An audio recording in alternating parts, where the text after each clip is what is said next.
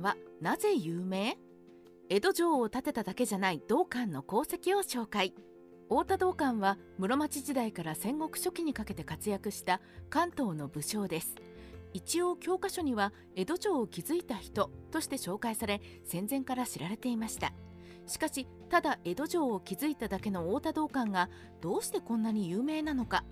実は太田道館の功績は江戸城築城だけではなくもっと大きな功績を挙げていたのです。太田道館永享4年に誕生。太田道館は意味名を助長といい永享4年1432年鎌倉久保を補佐する関東官令上杉氏の一族扇ヶ谷上杉氏の葛西を務めた太田助清の子として誕生します。道館は鎌倉五山や足利学校でも学び文安3年1446年に元服。京徳2年1453年に守護位下に少女しました。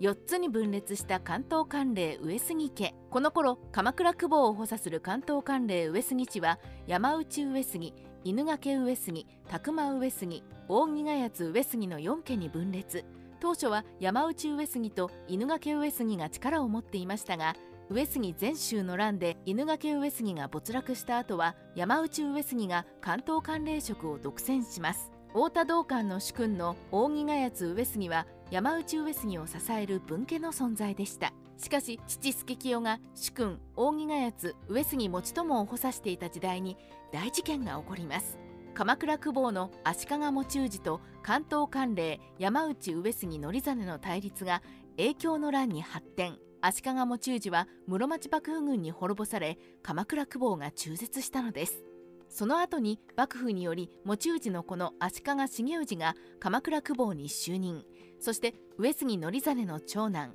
山内上杉の則忠が関東官令に任じられると則忠の義父持友の要望で道館の父太田助清が山内上杉の葛西長尾景仲と共に上杉則忠を補佐しました。今度は京徳の乱で鎌倉久保が2つに分裂。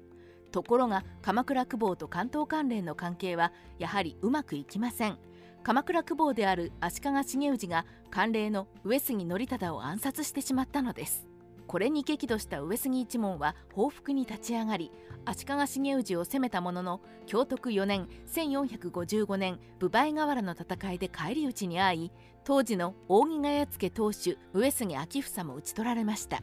室町幕府は重氏討伐を決め駿河守護の今川則忠率いる幕府軍が鎌倉に攻め寄せます。しかし敗れた重氏は下総古賀城によって抵抗して古賀久保となり室町幕府に反発する関東の諸侯を味方につけたので今川則忠も攻めあぐね。関東地方は利根川を境界線として古賀久保陣営の東側と堀越久保を担ぐ関東関連陣営の西側に分断されました。この出来事を京徳の乱といい関東の戦国時代の始まりともされますが太田道館は鎌倉久保が分裂した難しい時代に父助清から家督を譲られます。古賀久保と戦う砦として江戸城が築かれる。古賀久保と戦うには早急に防衛拠点が必要となります。そこで扇ヶ谷上杉当主に復帰した上杉持友の命令で太田道館と父は川越城を築きました。道館はさらに古賀久保サイドの有力武将である房総の千葉市を抑えるために当時の利根川下流域に城を築く必要がありこうして江戸市の領地だった武蔵の国の豊島郡に江戸城を建築します。道館は江戸城の守護として比叡神社や佃神社平川天満宮を江戸城周辺に関心造営します。最初にできた江戸城は古賀久保に備える砦として誕生したのです。また道館は武人であるだけでなく当時としては教養を収めた文化人でもあり京都の公家飛鳥井正親や万里修句などと交流して華道にも精通しさまざまな和歌を残し文明元年から文明6年頃は歌人の神経を品川館に招いて連歌会を開催。同年には神経を審判に江戸城で歌合わせを行い武州江戸24番歌合わせを残しています。手強い古学坊。文正元年1466年関東官令山内房明が死去。山内家は越後上杉家から養子に入った上杉昭貞が相続します。翌年京で応仁の乱が勃発。同じ年扇ヶ谷持友が死去し後を孫で16歳の上杉正実が相続し磯子の砦に入りました。文明3年1471年古学坊足利重氏が攻勢に出て武蔵の国を突破し箱根を越え堀越久保足利正友のいる伊豆の国へ進撃。上杉方は古学坊軍を撃退して古賀城へ逆襲して陥落させますが足利重氏は千葉高種を頼って落ち延びます。その後足利重氏は猛攻撃に出て古賀城を奪回文明5年には扇ヶ谷正実を戦死させました。なんだか扇ヶ谷上杉は当主が死んでばかりですね。若い正実には子供がなく同官ら老臣が協議した結果正実の叔父にあたる上杉貞政を扇ヶ谷付当主に迎え入れます。この頃同官は出家し三味同官または同官と称しました。足軽戦術を考案した太田道館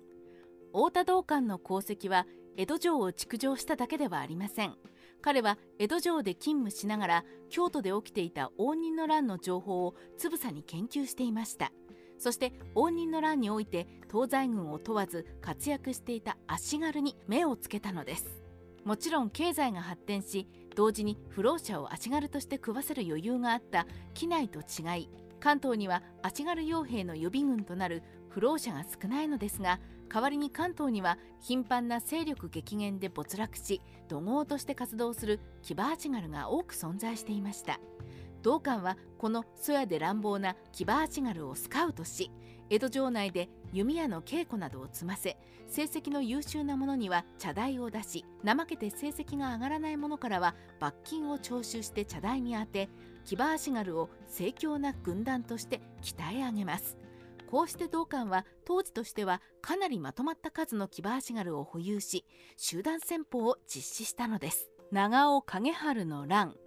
文明5年山内市の葛西長尾景信が死去し後を長尾景春が相続します。しかし山内昭貞は葛西職を景春ではなく景信の弟の長尾忠景に与え景春はこのことを恨みます。文明8年2月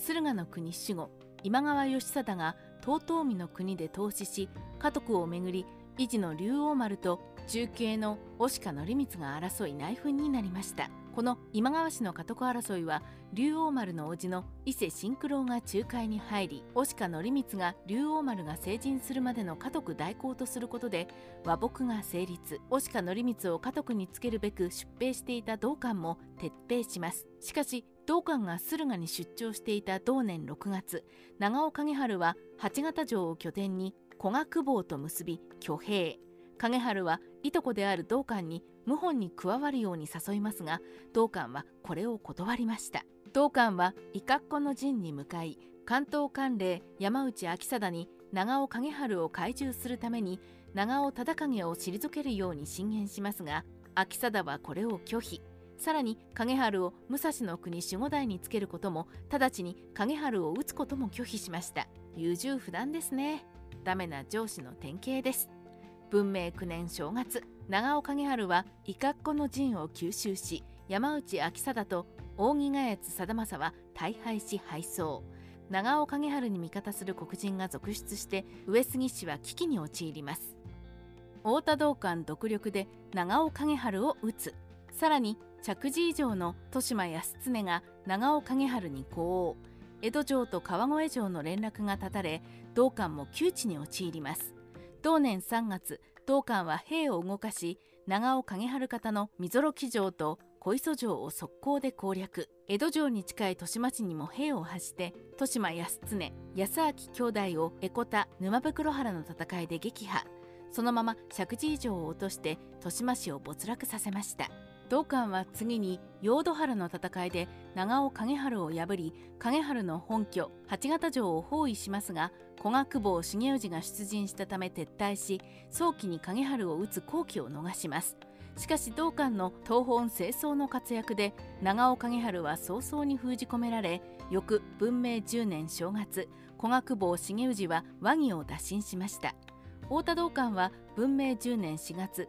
武蔵の小机城を包囲し少人数でこれを攻め落とすと長尾景春型の書状を落とし相良から一掃。12月に和議に反対する古学坊の有力武将千葉則種を境根原合戦で撃破。文明11年には則種と千葉市当主の座を争っていた千葉頼種を擁して甥の太田近忠を房総半島に出兵させ反対派を一掃します。抵抗を続けていた長尾景春も文明12年6月最後の拠点である日野城を道館に攻め落とされ没落。文明14年古学坊重氏と両上杉家との間で都比合体と呼ばれる和議が成立。30年に及んだ戦乱は終結しました。太田道館は30数回の合戦を戦い抜きほとんど独力で上杉家の危機を救い山内家が武蔵構図の両国を支配できるのは私の手柄であると自ら述べるまでになります。出る道館は撃たれた。太田道館の活躍によってしか扇谷家の勢力は大きく増しました。しかしそれとともに大手柄の道館の聖望も絶大なものになります。長尾景春の乱では逃げてばかりだった上杉貞政は太田道館が優れた統率力と戦略で敵を圧倒しその功を誇って主君を軽んじるとして道館の意見を用いないなどし関係は険悪になっていました。影響期道館が人心の離れた山内家に対し謀反を企てたと記録しまた扇ヶ谷付中が道館の江戸川越両城の補修を怪しんで扇ヶ谷貞政に残言したとも言います。道館はこれらの中傷に対して一切弁明しませんでしたが太田道館城で父と自分の功績が正当に評価されないことに不満を持ち上杉貞政の冷遇に対する不満をぶつけています。さらに暗殺からの一族皆殺しに備え嫡男の助康を和議の人質を名目として古学坊重氏に預けてもらいました。同館の懸念は現実のものとなります。文明18年7月26日同館は扇ヶ谷津貞政の春日屋方に招かれここで暗殺されました。太田助武城によると同館は入浴後に風呂場の小口から出たところで蘇我兵庫に襲われて切り倒されたとのことです。同館は死に際に東方滅亡と言い残しました。自分がいなくなれば扇ヶ谷津上杉家に未来はない。という予言ですが道館暗殺で道館の子助康はもちろん扇ヶ谷上杉家についていた黒人寺侍の多くが主家の山内家へついてしまいました葛西の扇ヶ谷貞政は苦境に陥ることになり翌長教元年1487年には官令山内昭貞と葛西扇ヶ谷貞政の関係は決裂。両上杉家は長教の乱と呼ばれる歴年にわたる構想を繰り広げその隙に勢力を伸ばした伊勢宗瑞のご北条氏に飲み込まれることになります。日本史ライターカワウソの独り言。太田道館はただ江戸城を築城しただけの人ではなく応仁の乱から足軽の集団戦法を取り入れ長尾景春の反乱を鎮圧して崩壊寸前だった上杉氏の窮地を救い同時に古学坊から堀越久保を防衛する役割を長年にわたり担いましたその功績は特筆に値するものでしたが功績が大きくなりすぎて山内上杉氏と扇ヶ谷津上杉氏に恐れられて疎まれついには殺害されるに至ってしまったのは残念です道館は功績を誇るできるタイプでありそれがより周囲の恐怖を煽り道館の寿命を縮めてしまったのではないでしょうか。